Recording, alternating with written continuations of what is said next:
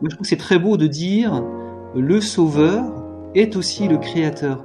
Ça veut dire que quand on se convertit au Christ, eh bien, on a envie de, prendre soin de cette création dans son ensemble. Mais ce qu'il y a de premier, euh, c'est évidemment l'être humain, parce que c'est le chef-d'œuvre de la création. Donc, euh, on va prendre soin de l'être humain dans toutes ses dimensions. Donc, quand on se convertit au Christ, on a envie d'aider l'être humain dans tout ce qu'il est, dans, ses réalités euh, matérielles, sociales, concrètes. Hein. je pense que ça découle de, de notre rencontre avec le Christ.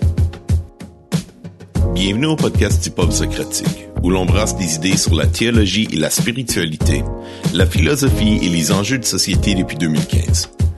Pour ce deuxième épisode de la série La Mission Dei et la mission chrétienne dans le monde, nous nous tournons vers la tradition catholique, afin d'explorer la compréhension théologique qui sous-tend leurs efforts missionnaires. Pour nous aider à ce but, nous accueillons trois invités, un en provenance du Québec et deux de la France. Martin Belrose est professeur associé à la Faculté de théologie et de sciences religieuses de l'Université Laval et directeur de l'Institut de pastoral des Dominicains à Montréal. Anne-Geneviève Montagne est directrice générale de Annuncio, un organisme d'évangélisation qui tente de rejoindre les personnes les plus éloignées de l'Église. Olivier Nguyen est prêtre et il a étudié les diverses applications du concept théologique de la missio Dei dans l'implantation d'églises évangéliques pour sa propre tradition. De plus, il est directeur de l'Institut de formation catholique Plantatio. Et maintenant, pour nous diriger dans cette réflexion, voici Jean-Christophe Jospin. Bon, euh, bienvenue à cette euh, émission de cette émission du peuple socratique sur la Missio Dei. Donc, on a une série en ce moment sur la Missio Dei dans les grandes traditions euh, chrétiennes. On va avoir vu la, la, la, la perspective euh, protestante, la, perspective orthodoxe, puis aujourd'hui, on parle de la perspective catholique romaine euh, de la Missio Dei.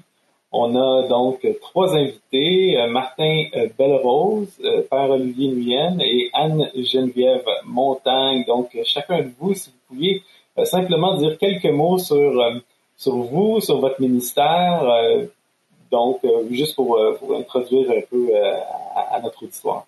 Anne-Geneviève, on va commencer par vous. Bonjour. Mesdames d'abord. euh, je m'appelle Anne-Geneviève Montagne, j'ai 33 ans. Depuis 5 euh, ans, j'ai la chance de travailler à temps plein euh, pour la mission, enfin pour une œuvre qui s'appelle Annuncio. Euh, Annuncio, ça a été pour moi le lieu d'une d'une conversion importante. Je viens d'une famille chrétienne très engagée, mais j'ai la grâce d'avoir vu mes parents prier une heure tous les matins quand j'étais petite. Mais j'ai quand même pris une claque. Enfin, j'ai été retournée comme une crêpe en 2011 en participant à un festival d'évangélisation, donc euh, des jeunes euh, qui allaient sur la plage pour euh, annoncer l'amour de Dieu, enfin partager leur joie d'être chrétien avec des inconnus. Et donc j'ai participé à ce festival et en fait le Seigneur m'a, enfin j'ai vécu une, une, effusion du Saint Esprit et le Seigneur a un peu bouleversé tous mes plans. Et donc je me suis retrouvée petit à petit de plus en plus engagée dans Annuncio et jusqu'à donc travailler à temps plein pour cette association. Euh, Annuncio, donc c'est un mouvement qui est né euh, à la fois pour euh, annoncer l'amour de Dieu euh, à tout à tout homme et en particulier aux personnes euh, les plus éloignées de l'Église, et puis aussi pour faire de tout chrétien un témoin. Donc on a une double action qui est d'organiser des événements d'évangélisation et euh, de travailler au sein de l'Église, euh, donc en particulier de l'Église catholique, euh, pour pour aider toute l'Église à être plus missionnaire, voilà, à tourner son regard vers ceux qui qui attendent l'Évangile. Père. Voilà, donc je suis prêtre depuis dix ans. Euh, dans le diocèse de, de, Toulon, donc pour mes les auditeurs, c'est à côté de la mer Méditerranée. C'est bon de euh, pour nous parce que c'est pas évident. Il fait chaud là-bas. Et, euh, et, donc en fait, euh, je suis à la fois prêtre en paroisse et en même temps responsable d'un institut de formation euh, qui a pour mission de créer des écoles paroissiales. Donc cet institut de formation, il propose aujourd'hui euh, un diplôme d'un niveau licence euh, on cherche aussi à créer des masters, mais dans la perspective de monter des, équipes missionnaires pour fonder des écoles qui soient à la fois des lieux d'éducation et d'évangélisation des enfants, mais aussi des familles, dans une perspective d'atteindre les personnes loin de l'Église. Hein. Nous pensons que l'école catholique, enfin l'école paroissiale ou l'école chrétienne, peut être un véritable vecteur de rencontre avec le monde, compte tenu des besoins éducatifs de toute famille. Voilà. Sinon, j'ai eu la, la, la, grâce de pouvoir euh, entre 2014 et 2016 euh, faire en même temps un master d'implantation euh, chez les évangéliques en parallèle d'un master de théologie euh, missionnaire catholique pour étudier le rapport entre la mission Dei et le phénomène d'implantation euh, d'églises chez les évangéliques, et ce qui m'a amené justement à réfléchir sur euh, la manière dont euh, l'Église catholique pouvait s'inspirer peut-être euh, de cette pratique missionnaire d'implantation d'église. C'est comme un, espion en Canaan. Voilà, je suis un... C'est bon, merci. Martin? Oui, ben, je suis québécois d'origine. J'ai vécu dix ans en Amérique latine. J'ai fait mon, mon doctorat en théologie à Bogota, chez les Jésuites, l'Université pontificale xaviérienne, la Pontificia Universidad Javeriana. Puis euh, au maintenant, je travaille euh, comme professeur de théologie à l'École de théologie évangélique du Québec. En fait, j'ai enseigné euh, dans trois dénominations différentes de la théologie. Euh, autant réformée, presbytérienne en Colombie, au Québec, euh, côté évangélique aussi en Colombie, au Québec, puis en fait, euh, ben, en fait dans toutes les dénominations catholiques aussi en Colombie, au Québec. Euh, j'ai travaillé jusqu'à tout récemment avec l'Institut pastoral des Dominicains ici à Montréal. je travaille surtout en, théologie de la migration, en patristique aussi. Euh, comme j'expliquais un peu tout à l'heure, ça, ça, a l'air des champs complètement opposés, parce que d'un côté, c'est une théologie contextuelle, puis d'un autre côté, bon, c'est, disons plutôt historique, mais en fait, euh, le lien est que j'ai travaillé sous l'angle euh, du pérégrinus chez Augustin. Donc, évidemment aussi, ben, ce qui m'a amené... le pérégrinus, juste pour, pour, pour, des, des, ignorants comme moi. Oui, le, le pèlerin, le migrant, en fait. Euh, la, la, figure du pérégrinus, en fait, c'est euh, c'est le pèlerin, le pèlerin migrant. Euh, c'est la traduction du mot grec par oikos, hein, donc celui qui est en marge de la maisonnée. donc, Augustin a, a, fondé sa cité de Dieu là-dessus. Et puis, donc, le croyant par excellence, l'élu, c'est un pèlerin, c'est un migrant. Et puis, c'est à partir de ça, euh, j'ai travaillé sur la patristique, évidemment, ben, la théologie trinitaire, qui est pas très étrangère à la mission Dei, dont on aura l'occasion de parler tout à l'heure.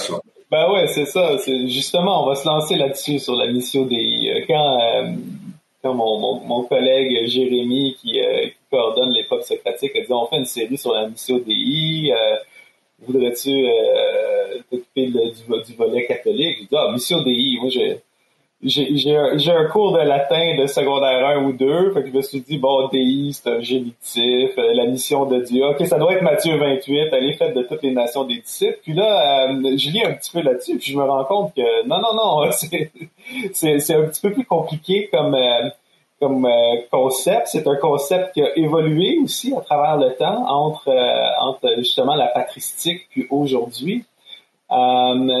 Père Olivier Nguyen, dans votre euh, dans votre livre, au tout début, vous commencez en définissant la, la mission Dei, puis vous affirmez ici, je vous cite, euh, le mot mission est un terme fondamental de la théologie catholique qui, de Saint Augustin jusqu'à la création de la Compagnie de Jésus en 1540, n'avait de sens qu'en rapport étroit avec la notion de mission trinitaire développée par l'évêque d'Hippone.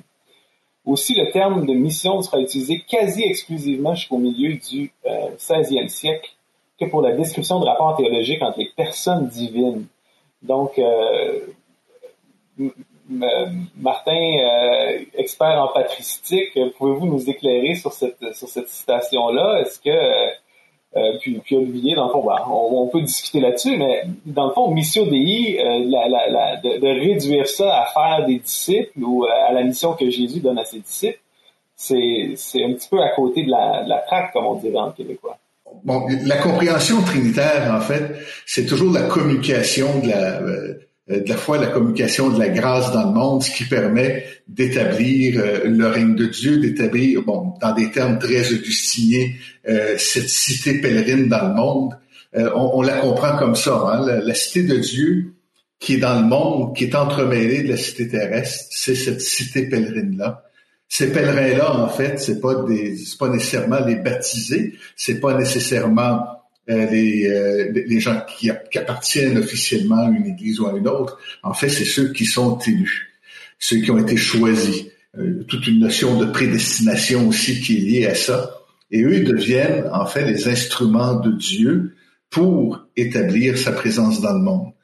Euh, on est on est un peu dépendant à l'époque. Euh, cette notion trinitaire-là est un peu dépendante. Hein. Euh, vous me corrigez, Olivier, là-dessus, mais c'est un peu dépendant d'une compréhension euh, processionniste, en guillemets, de la Trinité, où on entend le Fils et l'Esprit comme procédant du Père, où les décisions viennent du Père, décret éternel du Père, et cette relation-là qu'ils ont entre eux fait en sorte que eux, dans leur rôle, dans leur fonction dans le monde, c'est-à-dire dans la rédemption du monde, dans la sanctification du monde, sont en train d'établir cette Église-là par euh, la conversion, par euh, euh, l'adhésion à la foi ou par la participation à la communion divine. Donc, bon, nous, évidemment, aujourd'hui, on va la, la, comprendre de façon beaucoup plus sociale, c'est-à-dire qu'il y, y, a une transformation de cette société-là qui se fait à partir d'un mouvement trinitaire, euh, ce qui nous amène aussi à, revoir euh, la compréhension du, euh, de la Trinité. moi, par exemple, je travaille beaucoup à partir d'un modèle périchorétique de la Trinité pour comprendre cette action-là de Dieu dans le monde. Il faut, expliquer aussi le terme. La périchorèse, oui. la, la, périchorèse, en fait, pour le, en parler simplement, là, il y a, c'est un double mode de présence des personnes de la Trinité aux autres, c'est-à-dire autant par inhabitation, par présence à l'intérieur d'eux, hein, la phrase qu'on connaît, qui me voit voit le Père. Euh, donc dans le dans le Fils, le Père est déjà présent, il inhabite. Euh, en vocabulaire trinitaire, quand on dit inhabite, ça veut dire exactement le contraire de ce que ça veut dire en français, parce qu'inhabiter une maison en français, ça veut dire ne pas y être, théologie trinitaire, c'est exactement l'inverse, à cause du latin, évidemment. Et c'est conservé aussi en anglais, par exemple. Donc, il y a cette présence-là à l'intérieur du Fils du Père. Mais aussi, il y a une autre modalité de présence qui nous vient probablement des, des modèles un peu plus orientaux de la Trinité, qui sont basés sur les relations. Euh, des relations euh, qu'on a compris longtemps comme étant strictement des processions, on procède d'eux, évidemment, c'est l'influence de la philosophie grecque, mais aussi euh, aujourd'hui, on va avoir une compréhension beaucoup plus latérale de cette relation-là entre les personnes. En fait, c'est des relations amoureuses qui nous permettent de faire, euh, de rendre présent la, la communion à l'intérieur de cette Trinité-là. Quand nous, on entre en relation avec l'Esprit, quand on entre en relation avec Christ, on participe de cette relation-là. Et puis, il y a quelque chose de dynamique, donc, qui circule en termes relationnels. Euh, la relation que j'ai moi-même avec Dieu, mais aussi celle que j'ai avec d'autres personnes, c'est aussi, on participe ensemble à travers cette relation-là à une communion divine. Euh, les autres aussi euh, sont, euh, on, on, peuvent avoir cette relation-là avec l'esprit et communiquer euh, leur foi, communiquer euh, avec nous dans ces relations euh, amoureuses-là. Donc, c'est un double mode de présence qui va faire en sorte qu'on va moins comprendre une certaine, entre guillemets, monarchie du Père, où le Père est au-dessus des personnes, mais plutôt quelque chose d'un peu plus euh, communicatif, où ça circule et on va projeter ce modèle-là aussi dans la communauté ecclésiale, dans, dans la pérégrination, en fait, dans le pèlerinage des chrétiens dans le monde, où on a développé non pas des modèles euh, d'un vivre ensemble ecclésial hiérarchisé, exactement à l'inverse. Et ça, évidemment, ça va influencer beaucoup la, conception euh, de la mission qu'on va avoir. Ça nous, amène même à revoir certains schémas euh, traditionnels de la mission. Donc, donc, juste pour comprendre, la, la mission DI chez Augustin ou plutôt, c'est vraiment plus quelque chose qui traite des rapports entre les personnes de la Trinité, que euh, ma, ma, première conception peut-être innocente, qui est la mission que Dieu confie à des gens ou à des disciples. Ouais, ben, un, un, pas, un va pas sans l'autre. C'est pas mutuellement exclusif. Père Olivier, je vois que vous avez écrit un livre là-dessus. si vous voulez. de fait, le, le, le, terme mission, il est dans la théologie catholique, il fait d'abord référence euh, au, fait que le Père envoie le Fils et le Saint-Esprit pour euh, sauver euh, l'humanité. Donc le Père envoie. donc on n'attribue pas dans la théologie catholique le terme de mission au Père, mais ils sont appliqués uniquement aux, aux envois du Fils et du Saint-Esprit pour l'œuvre de recréation euh, qui a été euh, parce qu'elle parce que la, création a été abîmée par le péché originel. Et donc il s'agit vraiment euh, des missions des personnes trinitaires. Et ce qui est assez étonnant, c'est qu'on a appliqué ce terme de mission qui est vraiment très théologique, très mystique d'une certaine manière, euh, eh bien d'abord à l'Église, à travers les jésuites qui ont réfléchi sur comment évangéliser le monde nouveau, et ensuite euh, à nous d'une manière euh, très individuelle, puisqu'on parle de la mission de tout croyant aujourd'hui, la mission des communautés chrétiennes, la mission euh, des paroisses. Et donc je trouve que c'est très beau de voir que euh, eh bien qu'on emploie un terme de finalement de très théologique à, à une pratique euh, individuelle qui, qui nous relie directement au mystère de Dieu. Donc quand euh, un chrétien témoigne du Christ, euh, il est vraiment euh, en Dieu pour le monde, afin que le monde retourne vers Dieu. Il, il exerce vraiment une, une, un acte très grand, qui est un acte à la fois très spirituel et très humain. Maintenant, l'expression de missio dei, euh, à à, un peu à mon étonnement, euh, ne viendrait pas, euh, l'expression latine ne viendrait pas du milieu catholique, mais du milieu protestant. Ça qui est assez drôle, semble-t-il. Hein. Ah, oui. C'est ça qui est, qui est, assez drôle. C'est-à-dire que ça viendrait nous, de. Tout ce qui est catholique pour nous. Euh... c'est, enfin, je, ça reste à confirmer ça, mais euh, en fait, ça vient du fait que euh, il y a eu en, en, 1952 une grande conférence œcuménique à Willingen euh, qui a essayé de réfléchir sur un sens plus profond de la mission qui ne serait pas simplement lié à l'Église, et c'est là qu'on a redécouvert un petit peu des écrits d'un certain théologien Barth, qui a parlé des, qui parlait de des missions trinitaires. Et voilà qu'apparaît euh, à l'issue de, de cette conférence-là l'expression missio dei, qui euh, justement essaie de resituer euh, la mission protestante. Au départ, c'est pas la mission catholique, hein, euh, au cœur même des missions trinitaires. Mais ce que Winningen a, a, a, un petit peu essayé de remettre en place, c'était déjà compris par l'Église catholique, mais elle-même, elle a dû se réapproprier euh, ce concept-là, et c'est ce qu'elle a fait proprement au Concile Vatican II. C'est, si vous voulez, le, le grand concile euh, de l'Église catholique euh, des années 60 euh, pourrait être finalement euh, une, une, réappropriation dans le monde de ce temps de la mission de l'Église comme étant la mission même du Christ, et qui se déploie au cœur même de chaque baptisé. Autrement dit, la mission du baptisé euh, ou du chrétien qui, vit dans le Saint-Esprit, elle est de, prolonger la mission de l'Église, qui elle-même prolonge la mission du Christ, qui est une mission de salut pour tout homme. Voilà comment un petit mot comme ça, euh, finalement, nous qualifie euh, une identité chrétienne très profonde, qu'on soit chrétien, catholique, protestant, je crois que ça s'applique à tous, me semble-t-il. Donc, si je comprends bien, c'est pas sans être mutuellement exclusif, c'est pas tant la mission que Dieu te confie à toi comme individu, euh, ni même celle qu'il confie à l'Église, mais dans le fond, en participant à l'Église, puis comme l'Église participe au Christ, on participe à la mission que le Père a donnée au Fils et au Saint-Esprit. C'est ça? Ouais, ouais c'est très, c'est très beau, hein. C'est-à-dire que la, grande découverte aussi de la mission Dei chez les évangéliques, ça a été de comprendre que le mandat missionnaire de Matthieu 28 s'enracinait justement, euh, donc ces livres de Tennant et de Wright là, s'enracinait justement euh, dans les missions trinitaires. Et donc euh, ça donne une, une, perspective beaucoup plus haute de notre mission individuelle, qui est de travailler avec toute l'Église universelle et j'ai envie de dire même entre dénominations chrétiennes, pour le salut du monde. On, est envoyé dans le Christ et par le Christ pour le monde.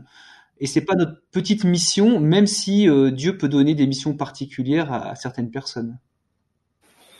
Parlant de, maintenant euh, Anne, Geneviève, euh, qui, est, maintenant avec Annuncio, ce ministère, ministère d'évangélisation, qui, fait justement, qui participe à la mission, à cette mission de Dieu. Comment est-ce que pour une, praticienne, quelqu'un qui est sur le terrain, on, on l'est tous d'une manière ou d'une autre, mais comment est-ce que, en tant que praticienne, vous, percevez, vous comprenez maintenant la mission de Alors, je dirais un peu le, enfin, si je peux faire le lien avec ce qui a été dit avant, euh, bah en octobre 2018, euh, il y a eu un document qui est sorti. Enfin, l'idée c'était que toute l'Église catholique vive un mois missionnaire extraordinaire. Et donc il y a un document qui a été édité par les œuvres pontificales missionnaires avec une réflexion sur la Trinité, etc. Et ça rejoint une expérience personnelle que je fais, c'est que pour moi, l'évangélisation directe, la rencontre avec des personnes inconnues pour leur parler de Dieu, c'est une expérience mystique. C'est-à-dire que j'y vis un moment d'union profonde avec le Christ qui sort du Père pour aller chercher euh, ceux qui sont éloignés et pour les réconcilier avec le Père. Et en fait, euh, dans ce document donc de, de 2018, euh, moi, ce qui m'a frappé, c'est qu'il disait, au fond, ce qui se passe dans la Trinité de toute éternité, c'est reflété dans la manière dont la Trinité vient chercher l'homme dans l'histoire et que d'une certaine manière, euh, la manière dont dans, dans, dans l'économie du salut, enfin dans l'histoire du salut, la Trinité se manifeste, ça reflète quelque chose qui se vit au sein même de la vie divine, et qu'en fait l'objectif de la mission euh, du Christ et aussi du coup de la nôtre, c'est de faire entrer les autres, enfin les personnes dans la vie divine, et qu'en fait l'action même de l'évangélisation, elle est déjà une participation, enfin elle est une participation à cette vie euh, parce que c'est je reçois un don total et ce don total je le communique. Enfin je le rends et je le communique. Et en fait euh, moi je dirais dans la pratique euh, la rencontre missionnaire elle donne une joie extraordinaire qui pour moi c'est la joie de la communion et la joie du don en fait. Et, et, et donc en fait que dans une rencontre missionnaire je, je, je, je, vis vraiment de la vie de Dieu qui est un Dieu qui se donne et qui communie. Enfin, et voilà. Et je, et je pense que quand on, voilà, dans la missionnaire, on communie avec Dieu et on communie avec les personnes qu'on rencontre. Et donc, en fait, on vit un moment euh, profondément trinitaire, en fait. Enfin, je sais pas comment le dire clairement, mais. Ah non, c'est super bien dit. C'est, waouh, c'est, parce que dans le fond, on, dirait qu'on partait de, concepts théologiques quand même assez, euh, assez complexes dès qu'on parle de, de, trinité, de, tous ces concepts, de tous ces concepts-là. Puis, la manière que tu, l'exprimes, euh, Anne-Geneviève, c'est que dans le fond, c'est que c'est pas simplement théorique, c'est pas simplement une question de, théologie, mais c'est quelque chose qu'on vit nous-mêmes quand on participe à la mission de Dieu. C'est une expérience personnelle de, de, de, de participer au corps de Christ, de participer à, ce, ce rapport-là. Ça me fait penser à, à Jean 17 un peu quand, quand vous euh, euh quand, quand, tu parles de ton expérience, cette idée-là de d'être un avec le, le, le, Fils afin d'être un avec le Père, c'est euh, c'est vraiment cool. C'est c'est la joie de la vie. C'est très bien euh, la façon oui, la façon dont tu l'as exprimé, Anne-Geneviève, parce qu'en effet, c'est ça, on a beau, on, parle des relations trinitaires qui font en sorte, bon, qu'il y a quelque chose qui se passe dans le monde, mais il y a un véhicule pour ça. Et c'est vraiment celui qui est en communion avec l'esprit. Euh, on, on, considère aussi que quand on part en mission, quand on évangélise, quand on fait une action X dans le sens de l'évangile, euh, c'est Dieu qui est en train de la faire, c'est pas nous-mêmes. On a décidé de l'accueillir, on a décidé de, choisir, mais euh, c'est Dieu qui est en train d'agir. Et c'est une prolongation d'une action et d'une décision divine qui est en train de s'opérer en nous. Donc, je pense que tu, euh, tu trouvais ça très bien, comment tu l'as exprimé, parce que euh, ça doit déboucher évidemment sur une praxis. Euh, Dieu n'a pas de sens pour nous si c'est pas pour articuler notre salut. Donc, euh, voilà. Père Olivier, vous, vous, mentionnez un petit peu plus tôt comment est-ce que est-ce que Dieu vient vient vient transformer la, la, la, création tout entière qui a été affectée par le péché. Euh, parliez de, de, mission dans ce, ce contexte-là. Euh, bon, nous, chez les, chez les protestants, on a, on a comme souvent tendance à voir la question du salut d'une manière très, très, très individualisée. Euh, donc, euh, si on va, on, va, on, va, vraiment fixer nos yeux sur des, sur des passages comme, euh, comme le Christ est venu pour aller euh, sauver des pécheurs ou il y a plus de joie pour un seul qui se repent que 99 qui euh, qui ont juste qui n'ont pas besoin de repentance.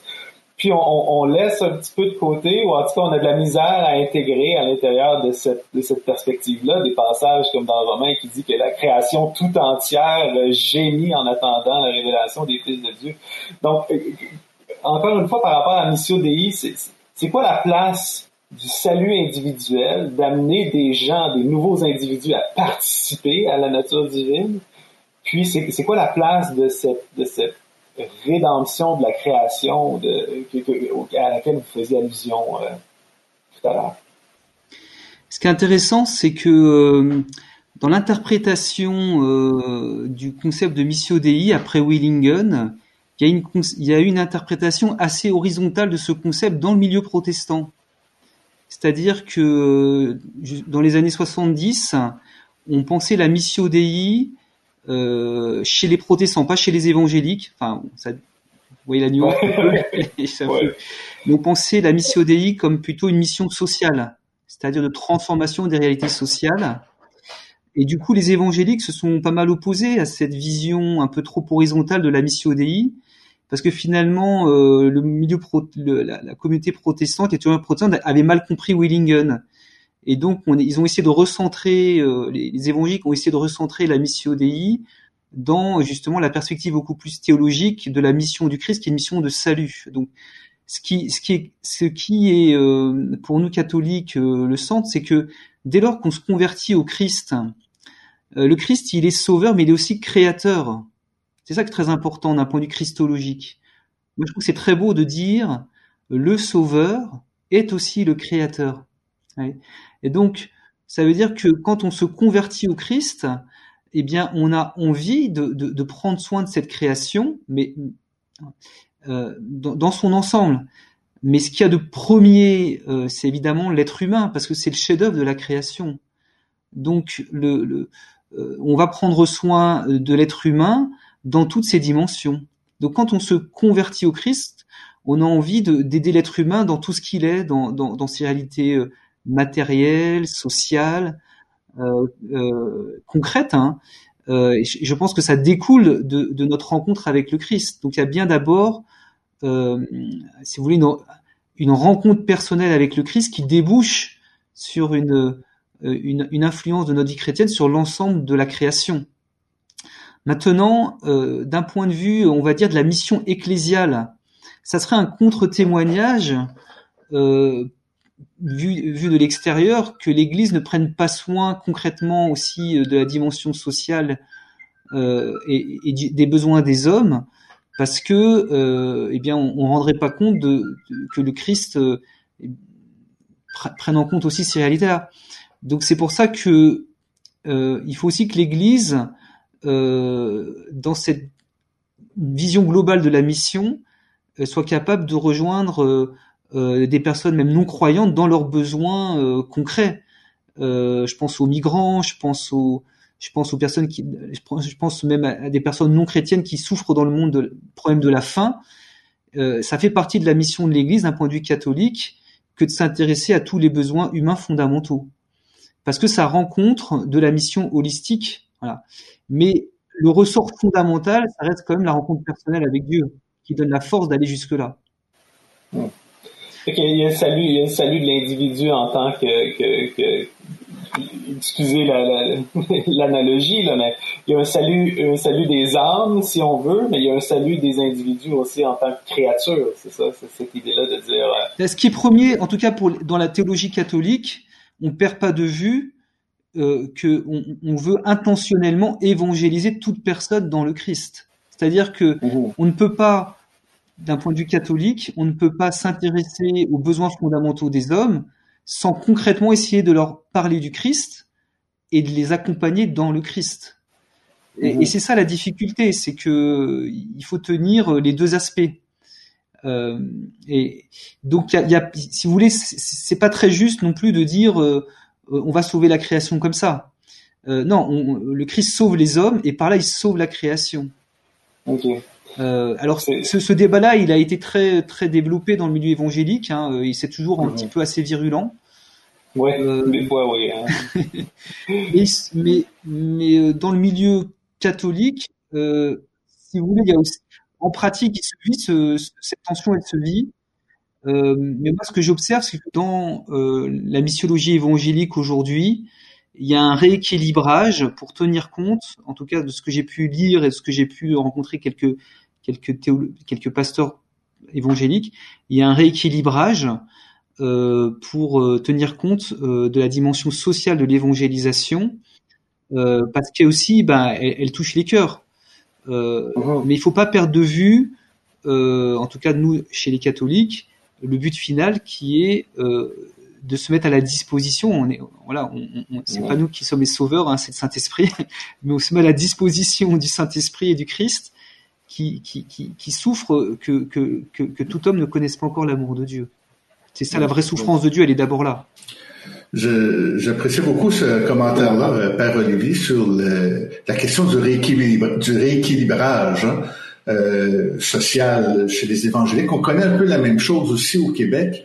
Au Québec, la, la- tradition catholique qui était très présente était aussi, il y avait aussi un catholicisme social très important.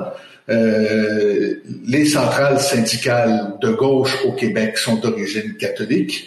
Euh, les, euh, la, l'institution financière par excellence au Québec, qui est une coopérative qui a plus de 5, 5 millions de membres, euh, est inspirée directement par l'encyclique Rerum Novarum. C'était pour créer de la justice sociale, c'est bon. Puis, euh, quand le, le, le catholicisme s'est, entre guillemets, un peu effondré au Québec, ben, il y a aussi son héritage social qui, euh, qui a eu tendance à sortir des girons euh, de la foi. Et puis là, il y a, comme un, un, réveil à l'intérieur de, de l'évangélicalisme québécois qui se dit, oui, mais nous autres, on est partis de quelque part aussi. Parce que la plupart des évangéliques québécois sont aussi d'origine catholique, euh, sinon eux-mêmes, euh, leurs parents. Donc, euh, on dit, il y avait quelque chose. Euh, puis de, de, fait, ceux qui ont, qui ont élaboré des théologiens québécois, comme Gilles Marcouillet, par exemple, qui ont élaboré beaucoup euh, la question de la mission Dei au Québec, ben en viennent à, à cette lecture-là, puis dire, on est rendu à un moment donné au Québec où on a à, à renouer avec un certain héritage social euh, catholique, chrétien, qui fait aussi partie de notre héritage religieux comme évangélique. Euh, c'est pas juste que Billy Graham a apporté au, au, au Québec qui, qui compte, mais il y a aussi quelque chose qui est propre à la culture québécoise et qu'on a maintenant à développer. On a travaillé à partir de ça. Donc, euh, je trouve ça intéressant de voir avec ce que vous dites que finalement, même si peut-être avec un regard un peu fermé, on a l'impression que c'est juste ici que ça se passe. Mais là, je vois aussi que, bon, vous dites la même chose sur l'Europe. Évidemment, on oublie toujours que on, on a tendance à, à, à associer l'évangélicalisme à, à, un courant très à droite, mais il ne faut pas oublier que dans le mouvement évangélique, il y avait des Martin Luther King aussi, même dans les années 60. Donc, mmh. euh, ça, des fois, on a tendance un peu à l'oublier. Mais euh, merci. Je, je, voudrais juste ajouter ce qui est intéressant dans le concept de Missio Dei, euh, dans le fait que si c'est vraiment les missions du Fils et du Saint-Esprit euh, qui, qui, qui, veulent euh, euh, réembellir la création du Père, eh bien, le concept de Missio Dei tient les deux aspects de la mission, à la fois verticale et horizontale. Il s'agit de, il s'agit de rendre toute l'œuvre de création au Père éternel, telle qu'elle était au début. Et donc, euh, donc c'est une œuvre de réconciliation totale.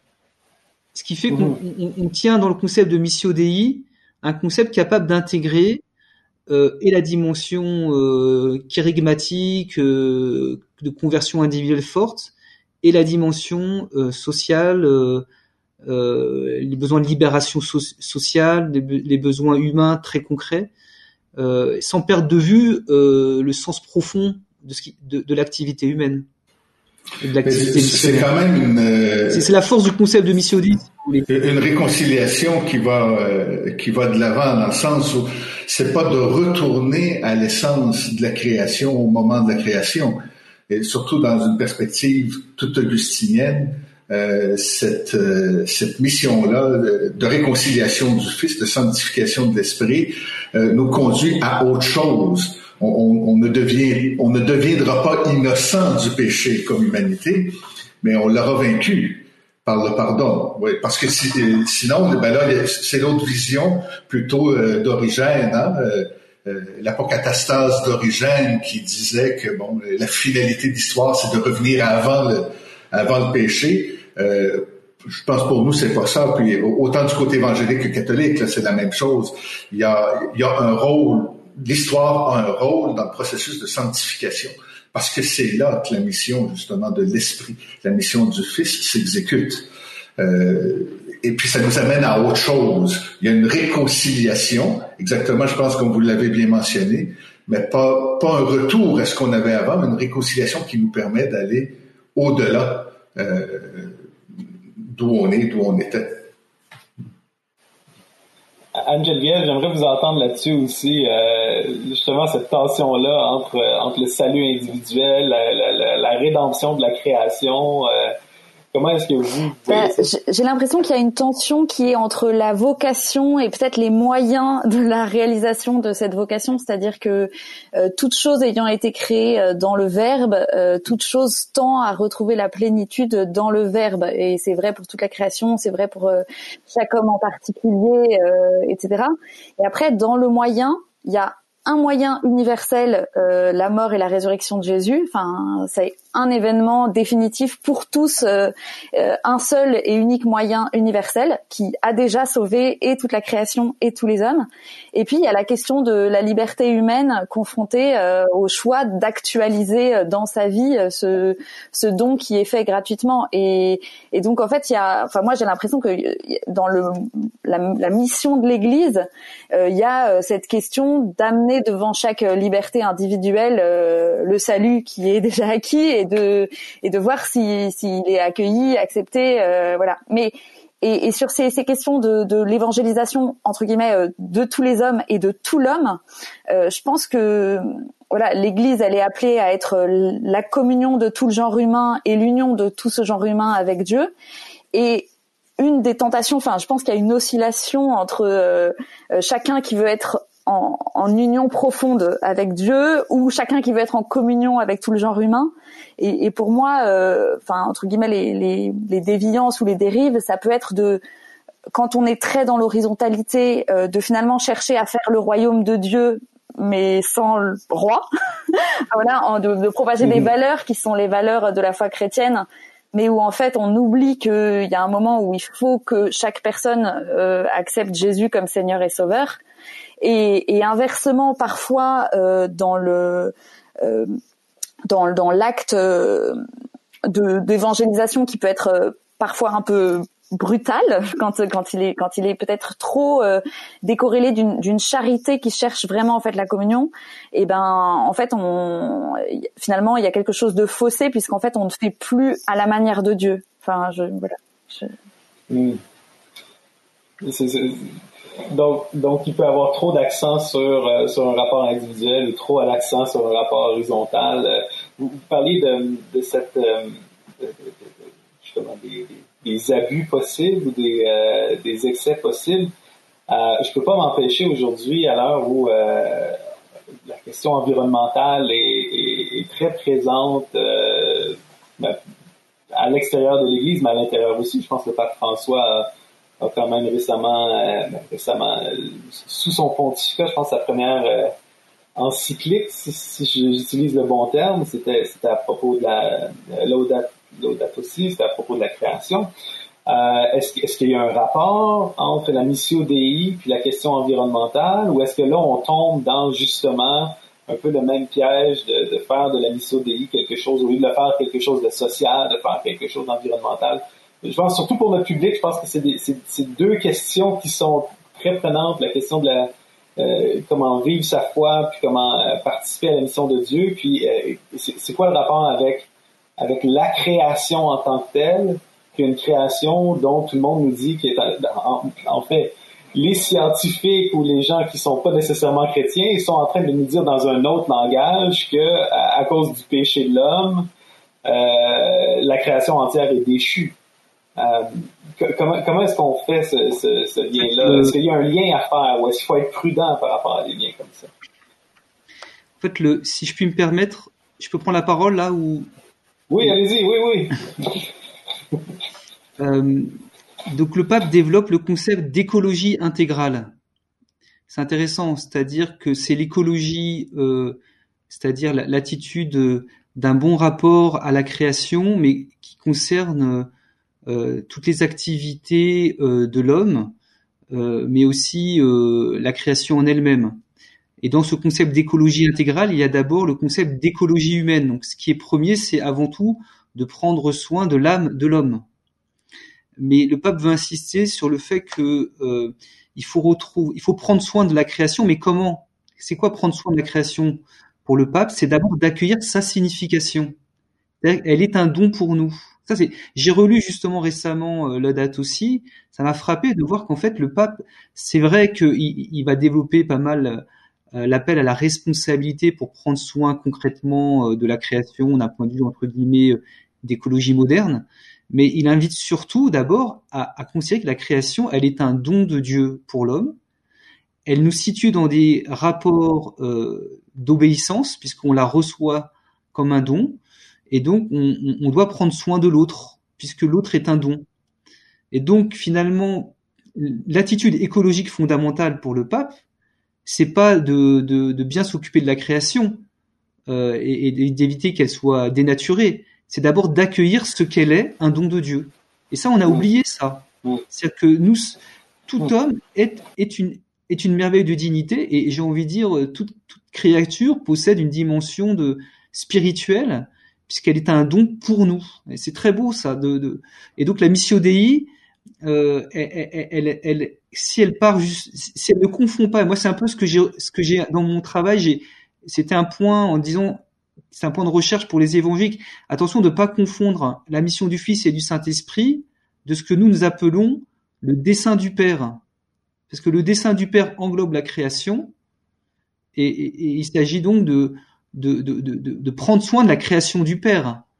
Euh, et, et, et, la grâce va nous aider à prendre soin de la création du Père. Et, et, à partir de là, euh, on, va mieux euh, s'occuper de la, de, de, la maison commune. Maintenant, comme l'Audato aussi s'adresse aux hommes de bonne volonté, il y a des recommandations très pratiques en disant très bien, on peut parler de tout ce qu'on veut du Christ, du Saint-Esprit, mais si la Terre, il n'y a plus d'oxygène, on est bien foutu quand même. donc, concrètement, euh, il faut aussi euh, prendre soin des murs, quoi.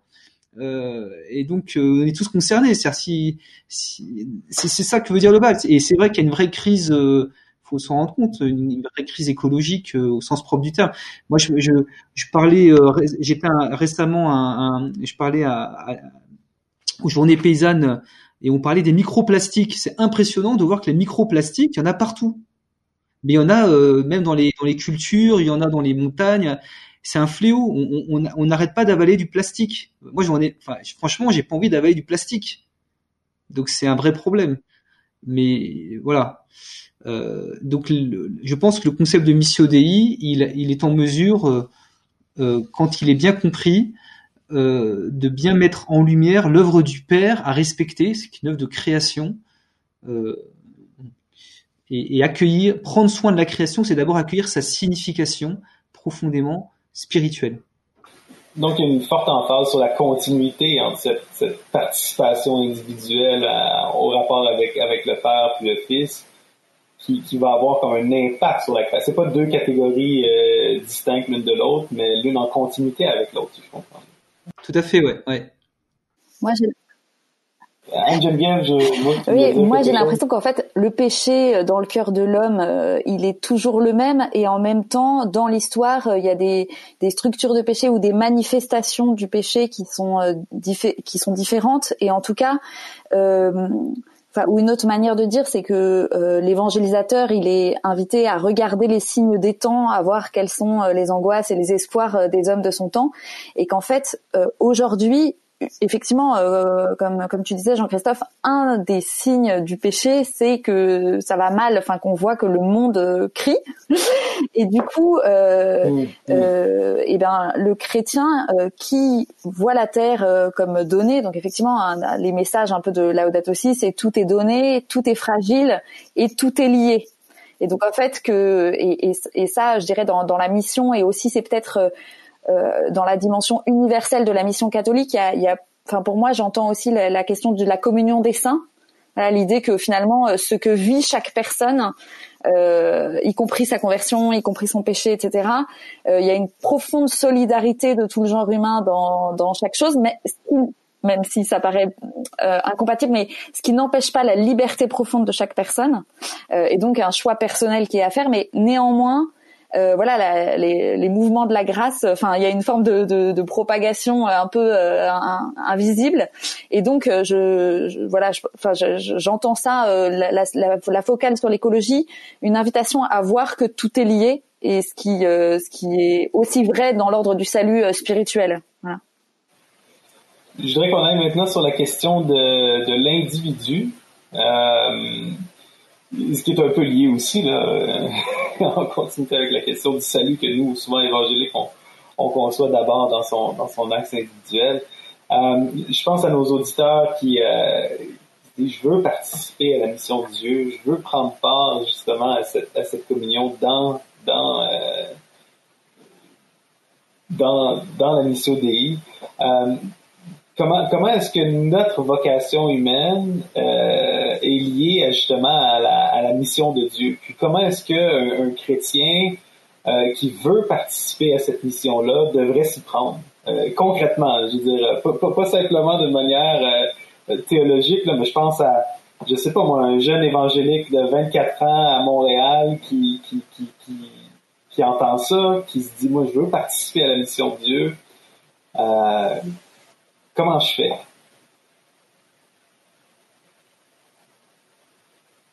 Anne-Geneviève, tu peux y aller, je, je vois que ben, tu, veux, tu veux parler, mais tu dis, ah, ben, c'est moi la dernière qui a parlé, c'est pas grave. Je, je, euh, je sais pas, enfin, une, une, un des, une des premières questions, c'est le discernement de savoir où Dieu m'attend. Et pour moi, il y a un peu deux clés pour ça, c'est de se dire quel est le cri du monde? Euh, que j'entends, et puis euh, quel est le, le, visage du Christ qui me touche? Donc euh, ça peut être voilà. Et donc particulièrement ceux qui se sentent appelés à la mission de DI, ça veut dire que le cri du monde qu'ils entendent, c'est les incroyants, enfin c'est tous ceux qui, ne, connaissent pas le Christ, et peut-être euh, l'image du, Christ dont ils se sentent proches, enfin en tout cas moi c'est comme ça que je vois, c'est le bon pasteur, voilà.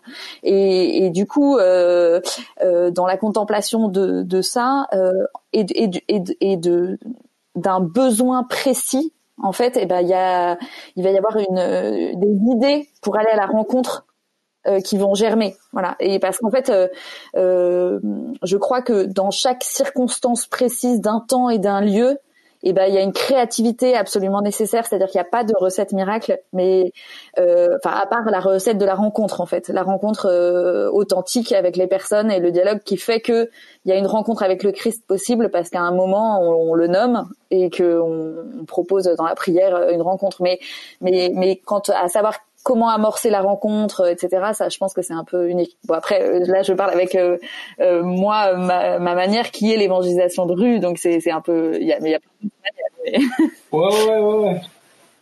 Non mais, mais je trouve ça c'est drôle hein. C'est ça qui est fun du dialogue interreligieux, c'est parce que j'ai jamais j'ai souvent entendu parler de bon ok c'est quoi la mission de Dieu pour toi, euh, souvent en termes de charisme ou en termes d'appel. Mais cette idée-là de dire bon mais c'est quoi c'est quoi l'aspect ou le, vous avez dit le visage du Christ, mais si je comprends bien, c'est comme l'aspect de sa mission lui-même. C'est plus de regarder aux évangiles puis de dire, ah, ok, Christ comme berger, ben moi je, je réponds à cette, à cette image-là. Donc ma mission est en continuité à celle que le Christ lui-même avait. Est-ce que, est-ce que je paraphrase mal? Oui, c'est ça. En fait, euh, bah, c'est un peu l'idée qu'on forme tous le corps du Christ avec du coup des, grâces un peu particulières et que outre les charismes, c'est-à-dire des dons particuliers ou des ministères particuliers, en fait, il y a aussi euh, des euh, ouais, des, des, enfin que en gros dans, dans, dans ce grand vitrail qui constitue le corps du Christ, ben en fait il y a des, des, des des appels, euh, des spiritualités particulières. Il me semble que c'est le en, en, français le cardinal Bérulle, si je dis pas de bêtises, Père Olivier, euh, confirmé, qui a développé ça, l'idée qu'il y avait des vocations, enfin une forme de vocation particulière à être à dire un, un message. Le pape François dans euh, Gaudium et Exultate, donc euh, la sainteté dans la vie ordinaire, il développe ça. Il dit quel est le message que le que le Christ veut dire au monde par ta vie? Euh, quelle est cette cette euh, cette mission qui t'est propre, cette ce mot que toi seul peux donner en fait au monde? Et, je pense que regarder le Christ et se laisser toucher par une phrase ou un mot ou une attitude, c'est une manière aussi de, de savoir euh, où est-ce qu'on se sent particulièrement appelé à imiter, ce qui n'empêche pas d'imiter tout le reste. Mais Oh, ouais, ouais. Non, mais c'est, c'est juste, j'avais jamais entendu ça de cet angle-là, mais avec, avec tout ce qu'on vient de dire sur, sur justement la mission DI, c'est censé, c'est, on dirait c'est évident. Euh, peut-être mon approche protestante était un peu, bon, ben voici, Dieu donne des charismes, puis maintenant, bon, ben, si on applique euh, la, théorie économique de Ricardo sur l'avantage comparatif, bon, ben, si on place les évangélistes à l'évangélisation, puis on spécialise les docteurs à, l'enseignement, ben là, on va avoir une maximisation des, des, des utilitaristes des charismes dans l'Église. C'est un peu euh, niais comme, comme approche, mais c'est comme ça que je me le figurais d'une certaine façon, inconsciemment, cette, cette idée-là de dire, bon, ben, euh, quel aspect de la mission du Christ me parle, puis comment est-ce que je peux l'imiter dans une rencontre qui ressemble plus aux évangiles que euh, aux actes. Ben, ça, inclut les actes, là, mais qui est vraiment centré sur les évangiles. C'est très intéressant. Euh, Martin, Olivier, est-ce que vous voulez ajouter quelque chose là-dessus? Oui.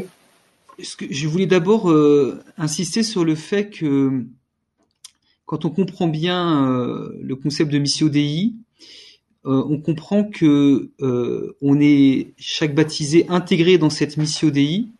Ça signifie que le chrétien n'est lui-même, et j'ai envie de dire l'homme n'est lui-même que dans la mission du Christ. C'est-à-dire que pour un catholique, être homme, c'est être associé à la mission du Christ. Et c'est très profond. Ça veut dire que euh, d'abord, finalement, se mettre à la disposition du Seigneur, c'est c'est réaliser cette conversion du cœur, j'ai envie de dire théologique, qui nous permet de comprendre que euh, si on ne donne pas tout son, tout son être, toute, ses, toute, cette, toute, sa vitalité euh, à Dieu, euh, on passe à côté de sa vie. quoi. C'est ça qui est assez bouleversant. alors, où est-ce que ça s'enracine Ça, ça s'enracine dans le fait qu'on a été pensé dans le Verbe de toute éternité, euh, et, donc on a, on, on, ne tient notre existence que de lui en fait, hein, même avant euh, le mystère du, du, péché. Donc je dirais qu'il faut entretenir cette conscience de l'urgence du temps. Pour moi, je dirais que c'est important. le temps est précieux sur la terre. Chaque jour compte. Chaque euh, année compte. Moi, s'il y a des jeunes qui nous écoutent, je ne perdez pas chaque année qui vous est donnée par le Seigneur pour pour aimer à fond le Seigneur et nos frères et sœurs. Hein. Euh, donc entretenir le sens de l'urgence du temps et que le temps euh, de l'histoire, c'est le temps de l'Église. Euh, le temps de l'histoire des hommes, c'est le temps du rassemblement de, des chrétiens dans, enfin des hommes dans dans le Christ. Donc, je dirais d'abord une conversion spirituelle et théologique, l'entretenir parce qu'elle est toujours à, à entretenir. Hein. On, on, perd vite ce, ce sens de l'histoire et ce sens de l'urgence du temps. Ensuite, je vais tout à fait dans le sens d'Anne Geneviève. Je trouve que c'est très beau hein, de d'essayer de non pas d'avoir une vision trop euh, trop matérielle de la mission, mais très spirituelle. Hein. Qu'est-ce que, en, quoi je participe à la, à la, à la mission euh, au visage du Christ. Hein. C'est vrai que Béru, de l'école française au, XVIe siècle, XVIIe, a beaucoup développé euh, cette, la, la, théorie des états du Christ. Hein. Le Christ veut continuer aujourd'hui à se donner à Zachée, à se donner à, à la Samaritaine, euh, aux plus pauvres, et, et, et, ce mystère, il continue encore. Si vous voulez, la rencontre avec Zachée, sa grâce, elle est toujours là. Donc je la capte encore et, je me mets à la, à la dispo de, de, ceux qui vont dans les arbres pour chercher un peu le sens de leur vie, quoi. Ou euh, je vais aller vers les, les plus pauvres, euh, les gens qui souffrent, et je profite de la grâce du bon Samaritain. Et la grâce est toujours là et je l'accueille, quoi. Hein. C'est très beau, je trouve. Hein. Euh, et, et, donc je me mets à l'écoute hein, de fait Voilà. Et après, moi, je dirais peut-être pour pour compléter aussi ce qui a été partagé déjà. Enfin, moi, j'essaye, hein, en tout cas. Hein, j'essaie toujours d'avoir deux deux personnes loin de l'Église que j'essaie d'accompagner et on retombe sur le concept, et je remercie d'ailleurs les frères évangéliques qui m'ont eux-mêmes sensibilisé à ça, hein, concept de formation de disciples. Ça, je pense que tout baptisé peut euh, essayer de former un disciple. Euh, le concept de formation de disciple, pour moi, est très important, et, je rejoins bien Geneviève euh, quand elle dit aussi que évangéliser, euh, c'est un acte profondément spirituel et presque mystique, c'est-à-dire que quand on accompagne quelqu'un dans la foi, dans la durée, parce qu'il y a une relation qui a pu se faire, hein, donc c'est et, parce qu'il y a une relation, on va dire désintéressée, euh, il y a une joie très profonde qui, qui se passe, et euh, il y, a, vraiment une notion d'enfantement spirituel. Je trouve que c'est très beau.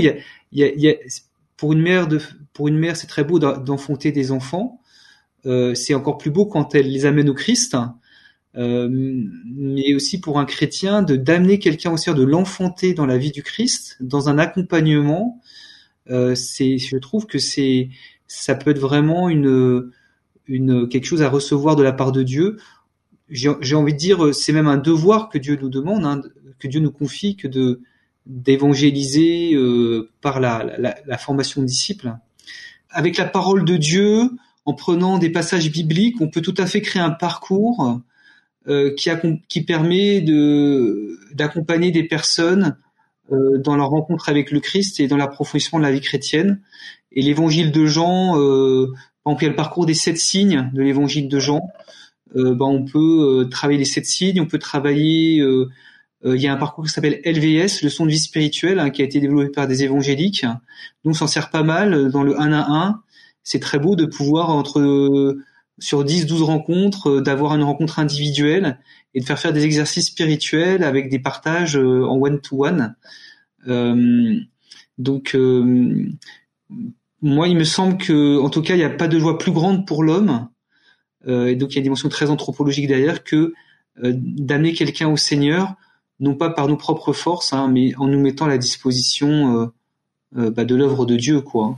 Martin, comme évangélique, qui a, eu une formation euh, à l'université pontificale, côtoyer des catholiques. Euh, là, on, sûrement qu'on on réveille certains souvenirs aussi par rapport à, à toutes ces, questions-là, Monsieur DI. Comment est-ce que toi, en tant qu'évangélique, tu as, pu euh, euh, t'approprier certaines de ces euh, de ces approches-là dans ta propre vie. Comment est-ce que ça t'a influencé là, de, même, même si comme par Olivier nous dit, DI vient un petit peu de euh, du protestantisme, ça a été repris quand même depuis Vatican II. Ça a été repris par l'Église catholique. Comment toi, est-ce que tu as vécu ça? Bon, plusieurs choses là-dedans. D'abord, quand, quand, je suis arrivé en Amérique du Sud pour faire mon doctorat, j'étais encore catholique. C'est l'université jésuite qui m'a rendu protestant. Ah oui? Euh, euh, c'est là où j'ai étudié pour la première fois Martin Luther. Euh, puis que j'ai développé, euh, bon, transité un peu par la réforme.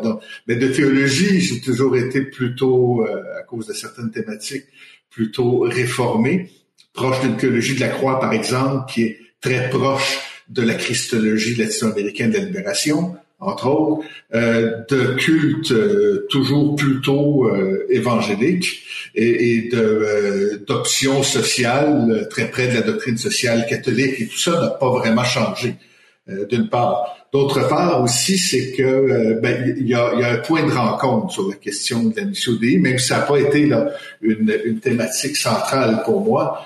Euh, et c'est chez Augustin. Faut pas oublier que les, réformateurs ont été grandement influencés, en commençant par Luther évidemment et Calvin, ont été profondément influencés par euh, la théologie augustinienne. Donc, euh, il y a un point de rencontre un peu euh, ça, ça, ça allait un peu. Euh, j'ai pas l'impression ni de m'être converti ni d'avoir changé. Sinon, c'est juste l'endroit où je me trouve maintenant depuis euh, peut-être près d'une vingtaine d'années euh, dans le monde évangélique, mais puis aussi bon le, contexte latino-américain lui-même dans lequel j'étais, qui, qui, qui sûrement a eu beaucoup à jouer là-dedans. Là. bon. Tout simplement. Euh, vous terminez sur, euh, sur la question des églises ou des, euh, des, des, paroisses. comment est-ce que, justement, le, c'est quoi le rôle de l'Église ou des églises?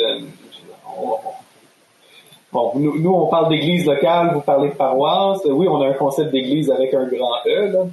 Euh, mais plus le localiser. Là. Comment est-ce qu'on peut favoriser la participation des membres à, à la mission DI. Euh, parce que beaucoup, beaucoup de gens qui nous écoutent sont pas juste des sont, sont, sont, sont, en fait sont leaders dans des paroisses, dans des églises locales, se demandent comment est-ce qu'ils peuvent entraîner d'autres personnes, sont euh, leaders dans des œuvres. Comment est-ce qu'on on enjoint les gens à participer à Si vous me permettez, juste peut-être pour orienter, parce qu'on a un peu euh, l'impression qu'on fait un peu le constat que dans le monde catholique, on va avoir une compréhension beaucoup plus universelle de l'Église. Chez les évangéliques, quand on parle de l'Église, là, c'est l'Église locale, c'est euh, euh, c'est la bâtisse où je me réunis avec les nôtres. des fois, c'est même pas la bâtisse, c'est moins que ça. C'est plus petit que ça, c'est plus local que ça. Euh, alors qu'il y a toujours cette idée-là d'Église universelle, d'avoir quelque chose de très, de très partagé par euh, l'ensemble des catholiques. Et, puis là, il y a probablement quelque chose qui va influencer dans cette dimension-là, la conception de la Dei, et qui va aussi nourrir les évangéliques qui, euh, qui nous écoutent à, ouvrir un peu euh, cette, la compréhension de l'Église, donc dans un sens où on n'est pas en train d'opérer la mission de notre localité, de, de notre petit groupe, mais en fait une mission divine à travers cette Église universelle-là. Euh, ben c'est ça. À, vous la parole, à Geneviève et, Olivier. Euh, nourrissez-vous ben, là-dessus. J'avais envie de faire une réaction justement euh, paradoxalement ultra locale. Euh, à Annuncio, on expérimente euh, des, que en fait il faut créer des petites communautés qui vivent une vie fraternelle intense et de prière. Donc nous, on a des maisons où il y a des jeunes qui s'engagent et des, des, familles qui vivent euh, ensemble, enfin bon, dans des, dans des colocations, qui prient ensemble, qui vont faire de la mission de rue ensemble. C'est-à-dire donc c'est des communautés qui envoient pour annoncer explicitement le nom de Jésus et qui accueillent. Donc l'idée c'est que ces lieux, en fait, euh, on constate un peu que la paroisse c'est une structure trop grande ou trop froide pour euh, actuellement, hein, même s'il y a une conversion euh, en cours et possible de, de, la paroisse, mais qui est un peu trop froide pour accueillir quelqu'un. C'est une marche trop haute, en fait. La messe le dimanche, c'est une marche trop haute, c'est pas accessible, les gens comprennent pas, ils sont trop loin. Et donc en fait, qu'il faut des lieux où on puisse euh, les faire entrer dans une communauté, et parce qu'ils vont rentrer dans cette communauté, et eh ben euh, s'y sentir aimé, si voilà, y rencontrer le Christ euh, dans, dans un temps plus long que celui d'une rencontre euh, juste de rue. Et donc euh, moi je crois que il faut se mettre à 3 4 5, il faut prier, il faut sortir, il faut dire le nom de Jésus et il faut engager toute sa vie, c'est-à-dire faire du, enfin, du service après-vente, accueillir les gens pour les accompagner et pour leur faire un, un sas en fait, un sas en vue de les réintégrer à l'ensemble du corps universel, mais, euh, mais mais mais que ça prend un peu de temps. Et du coup euh, que l'engagement il est, enfin voilà, il y a un, jonglage à faire entre euh, un engagement hyper ponctuel de là il y a une perche qui m'est tendue, je la saisis avec mon esthéticienne, mon mon coiffeur, mon boulanger, ou eh ben en fait il y a des gens avec lesquels je m'engage dans dans le temps et je suis prêt à les accueillir chez moi. Un peu comme, euh, comme Olivier parlait, de, de, choisir deux personnes avec qui on fait un disciple, même si la personne n'est pas nécessairement euh, euh, baptisée ou à l'intérieur de l'Église à ce moment-là. Puisque la formation de disciple commence, ben, ça c'est un autre débat pour un autre sujet, mais ça, ça commence aussi un peu avant la conversion, quelque part. Je veux dire, euh, ben, En tout cas, Jésus a travaillé sur ses disciples avant que Pierre reconnaisse qu'il soit le Christ, donc à quelque part. Non, il y a un slogan évangélique que j'aime bien, c'est euh, belonging before believing, ce qui est, euh, euh, on pourrait dire plutôt bon, c'est plutôt believing before belonging. Et en inverse, parce qu'il faut d'abord créer des relations, finalement, j'ai envie de dire de très humaines, très très très charitables, qui, qui, qui écoutent les personnes. Moi, je trouve que c'est violent de, de dire Jésus t'aime alors qu'on n'a même pas dit bonjour. Enfin, je sais pas. il faut, il faut vraiment s'intéresser aux gens. Euh. euh, moi, je voudrais partager une expérience que j'ai fait cet été. Là, ça m'a vraiment touché. Euh, je suis parti en mission avec un frère franciscain et un, un jeune de l'institut. On est parti pendant une semaine en Belgique. Euh, mission euh, extrême, j'ai envie de dire. on est parti sans rien. on n'avait pas d'argent. On avait juste nos, nos, nos voilà nos sacs de couchage et on savait pas où on dormait le soir et on faisait vraiment la mission euh, dépendance, vous voyez. Et, et ça fait dix ans, ça fait dix ans que je suis pas, j'avais jamais fait une mission comme ça et j'ai été très très touché par euh, par le, finalement ce qui se passait le soir quand on était invité chez des personnes. Euh, bon là, voyez, je passe un peu la manière dont on arrivé chez les gens, mais mais souvent on, donc on était à trois comme ça chez la personne et on est amené à finalement bah, s'intéresser à, la vie de la personne. Donc du coup après elle s'intéresse à notre propre vie, hein, puisqu'on s'est intéressé à elle, mais simplement parce qu'elle est là, hein, pas, à la limite même pas pour le Christ. Enfin oui, ok pour le Christ, mais on aime la personne quoi. Et, et après, bah, finalement ça, ça débouche sur le, une prière commune, tout naturellement. Euh, et je trouve que c'était très beau de d'expérimenter la charité, enfin prier ensemble dans cette dimension de, de, de dépendance, de pauvreté, euh, vraiment moi ça m'a touché le cœur quoi. Hein. C'est-à-dire trois chrétiens qui prient ensemble, vraiment euh, c'est des pauvres, on est des pauvres, euh, on est là pour les pour les personnes. bah moi ça me touche et, et ça touchait les gens quoi. Et je pense que vraiment la, la puissance de la charité est sous-estimée. C'est-à-dire que quand vraiment il y a trois personnes qui s'aiment dans le Christ, c'est un c'est fulgurant quoi et, et, et, à nous de justement comme chrétiens de comme disait Anne Geneviève aussi de pouvoir euh, euh, vivre cette charité dans peut-être des petites fraternités. Mais j'ai envie de dire en tout cas il faut il faut qu'on il arrive à dépasser euh, euh une église enfin de fois dans nos paroisses dans nos communautés chrétiennes on s'embourgeoise un petit peu quand même j'ai l'impression. C'est-à-dire que voilà est-ce qu'on s'intéresse vraiment aux gens quoi? Est-ce qu'on les rejoint euh, Est-ce qu'on les est-ce qu'on les aime Est-ce qu'on voilà euh, et, et, donc la puissance de la charité, elle nécessite d'être en église quoi. C'est-à-dire une communauté de personnes qui confessent Jésus Sauveur, mais ensemble quoi. Et chacun apporte son témoignage et ça c'est puissant quoi. Quand chacun donne son témoignage. Euh, à la suite comme ça. Moi, j'étais bluffé cet été. Ça, je, me suis dit, mais vraiment, euh, ça fait du bien, quoi.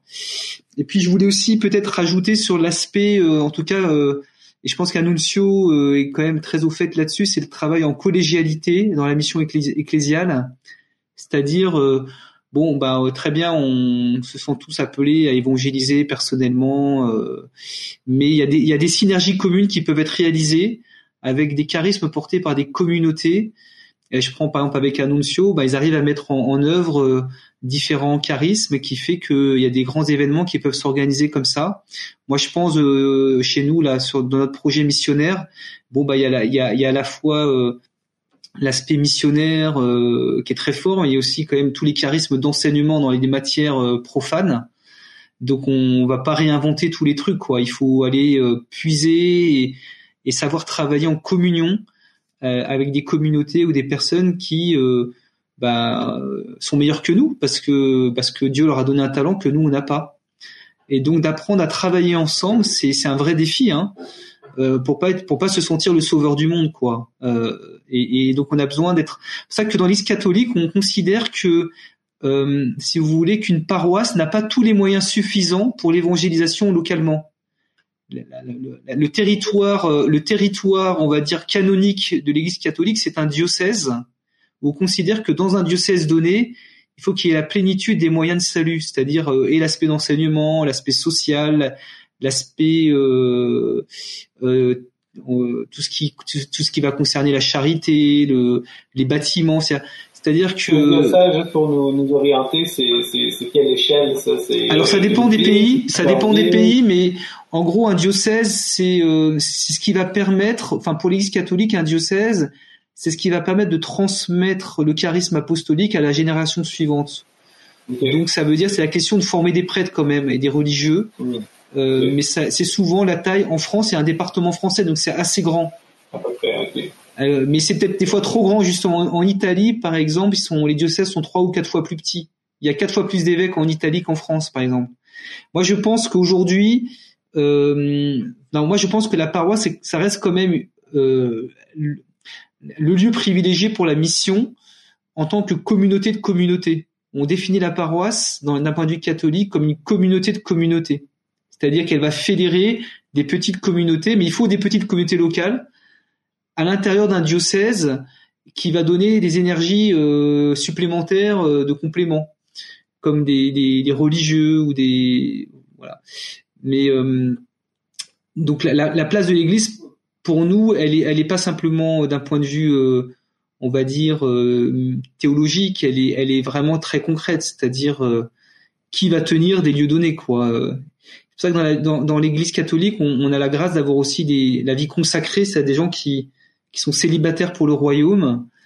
Euh, alors ça reste dix fois difficile, hein, même pour, pour voilà pour nous les prêtres, c'est un, un, choix radical. Mais c'est vrai que c'est facteur de stabilité. Euh, voilà, il y a un prêtre, où il a, il est tout donné, il a pas de, il a pas le souci matériel pour sa famille, ses enfants, et, il est là, bon bah il, est là quoi, tout simplement, c'est sa vie quoi. c'est concret quoi, voilà. C'est super intéressant parce que alors même que, euh, je veux dire, bon même si dans le mouvement évangélique, c'est très multiple, là, on a, on a, on a des, des mouvements d'église maison ou de petites églises. C'est quand même dans les dernières 30 années, on a vu comme un mouvement, le développement des méga churches, des méga églises, 4, 5, 6 000 personnes. Et alors que dans l'imaginaire euh, québécois, bon, l'église catholique, c'est c'est le gros bâtiment qui a, qui a, qui est, pas nécessairement une communauté locale, mais là, il y a comme une redécouverte de la communauté locale, ou en tout cas une, si c'est pas une redécouverte, peut-être ça existe, sûrement ça existe encore, mais je veux dire une, revalorisation justement de cette petite communauté chrétienne. Dans, dans, le monde catholique, hein, quand on parle de communauté locale, on se réfère en fait au diocèse, n'est-ce pas? Tout à fait, oui. Ouais. Alors que quand on parle d'église locale, c'est l'église diocésaine. Alors que quand on parle de l'église locale euh, dans le monde évangélique, c'est euh, c'est l'église, c'est la communauté, là, les. D'un point de vue théologique, on dit que l'église locale, c'est l'église diocésaine, mais très peu de gens comprennent ça. Quand on parle de, concrètement d'église locale, pour la plupart des gens, c'est la paroisse.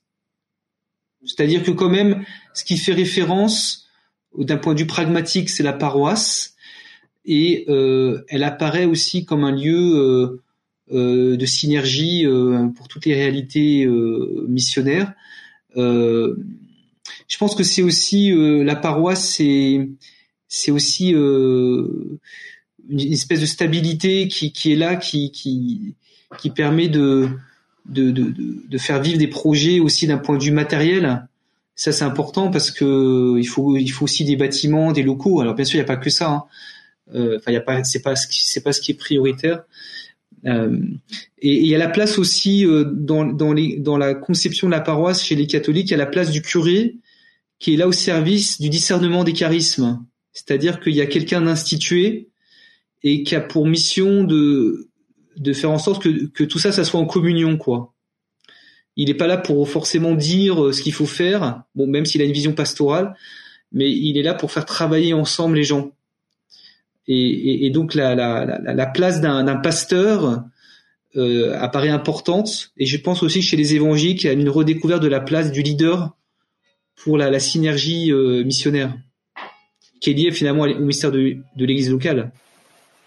Donc, donc, à quelque part, pour comment est-ce que l'Église peut favoriser les gens à participer à, à la mission DI, c'est en formant, c'est en étant l'Église dans le fond, c'est en formant des communautés, des communautés intimes, intimes les uns avec les autres, intimes avec le Christ, où, où les gens peuvent découvrir un peu leur, leur, manière de participer à cette, à cette mission-là, si je comprends bien c'est comme une, oui, tout à fait.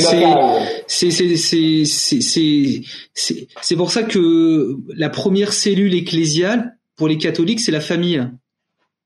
C'est-à-dire que la famille, les, les époux familiaux euh, de la famille expriment le mystère de l'Église et expriment euh, le mystère pour tous les chrétiens, qui rejoint, pour tous les chrétiens aussi, je pense, hein, tout à fait. Mm. Ouais. Ouais. On, on, est d'ailleurs en pleine on est d'ailleurs en pleine théologie euh, augustinienne, hein, où la, première unité euh, ecclésiale, c'est le mariage, c'est les époux et la famille qui en découle. Et ça, et ça va se vivre beaucoup comme ça en milieu évangélique aussi. Hein. Bien, euh, je vous remercie beaucoup pour le temps que, que vous avez euh, consacré. Ça a été vraiment éclairant comme euh, conversation. moi, j'ai appris plein de nouvelles choses, des nouvelles manières de formuler des fois des, des, des concepts connus, des fois de juste redécouvrir sur, sur un autre angle. Puis on est, on est très heureux que de, de, votre générosité de temps puis de, de personnes que vous avez, dont vous avez pu faire preuve. Euh, je pense que ça va faire travailler notre auditoire aussi. Euh, ça va déposer dans notre auditoire peut-être une nouvelle manière de voir l'Église catholique, de voir nos frères et sœurs qui, euh, qui œuvrent en parallèle, mais qui œuvrent pour, pour le royaume de Dieu. Donc, certains, merci à tous. Certains vont peut-être dire que c'était des infiltrés évangéliques dans l'Église catholique. ouais, ben, On est des fous. c'est des évangéliques catholiques, puis euh, des catholiques évangéliques. Euh, en tout cas, j'ai acheté une médaille pour l'occasion. Mais c'est la preuve qu'on peut se parler. En tout cas, pour, pour le pour au, Québec, c'est quand même intéressant de dire. C'est la preuve qu'on peut non seulement se parler, mais partager. Mais si je puis si je puis dire ainsi, c'est que d'un point de vue euh, étymologique, les catholiques sont évangéliques et les évangéliques sont catholiques. Je m'explique. Mm. L'évangile est au centre pour les catholiques et les évangéliques, euh, eh bien, visent la, la, la, dimension universelle du message de la foi. Donc, euh, moi, ce que j'aime bien dire, c'est que pour l'unité des chrétiens, la mission nous rassemble. Quand on s'intéresse à, à, quand on, comme disait Geneviève, quand on, est, on écoute le cri du monde et qu'on essaie d'y répondre, bon ben, enfin, je veux dire, ce qui compte, c'est le Christ, quoi. Tout en tout, c'est Et, et, ça nous rapproche euh, et, et, et, ça nous et ça nous fait réfléchir aussi sur le mystère même de l'Église, euh, qui, qui est un mystère profondément charismatique. Hein. Donc, euh, on reçoit la mission, euh, on reçoit notre propre mission d'un point de vue individuel du Christ et et il nous semble aussi bah, de, de peut-être de certains de, de ces représentants qui, qui, confirment individuellement des personnes. Ça nous, on a besoin d'être confirmé par des personnes. Donc la mission nous, nous, nous rassemble, quoi, hein, me semble-t-il. La mission nous rassemble, ça devrait être le, titre de l'émission. Euh, donc je vous remercie euh, tous pour, euh, pour votre collaboration. Le podcast Hip Hop Socratique vous est présenté grâce à une collaboration entre Multicé, Mouvement Jeunesse et Pouvoir de changer.